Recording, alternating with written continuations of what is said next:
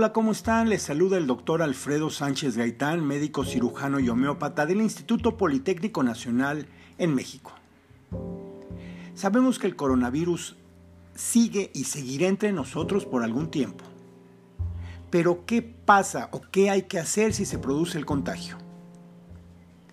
El coronavirus no se puede reproducir a sí mismo lo hace ingresando a las células del cuerpo y ahí se multiplica 10 a 100 mil veces infectando todo a su alrededor.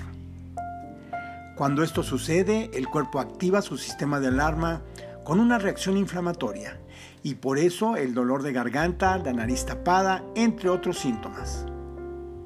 Al avanzar a los pulmones en los alveolos provoca tos y fiebre en un intento desesperado del cuerpo por luchar contra la infección. Según la Organización Mundial de la Salud, aproximadamente un 70% de la gente infectada desarrollará síntomas leves.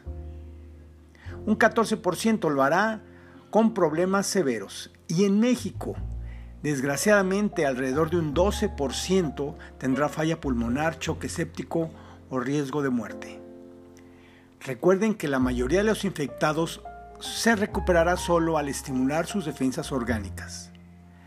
La reacción inflamatoria contra el virus es un privilegio de nuestras defensas.